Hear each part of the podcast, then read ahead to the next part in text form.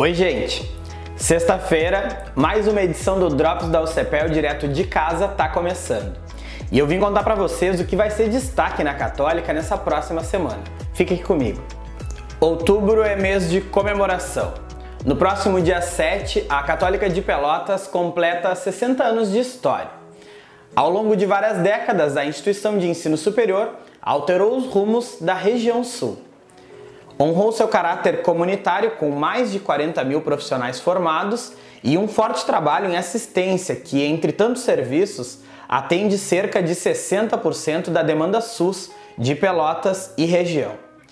Mesmo que adaptados a uma nova realidade de distanciamento social, não deixaremos esse badalo passar em branco. E para celebrar o Jubileu de Diamante está previsto o evento Cenários, Expectativas e Oportunidade, formado por uma série de lives e convidados especiais. E na semana do aniversário da UCPEL também ocorre a Semana de Avaliação da CPA. De 5 a 9 de outubro, a Comissão Própria de Avaliação promove evento online com palestras e bate-papos sobre os resultados obtidos nas pesquisas avaliativas de 2019. O evento ainda marca o começo da pesquisa de avaliação de curso 2020, que poderá ser respondida pelos alunos até 31 de outubro.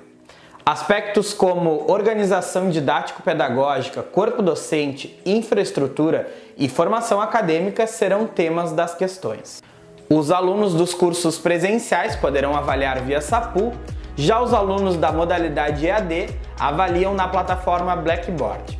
É importante ressaltar que a pesquisa é confidencial, não deixe de participar.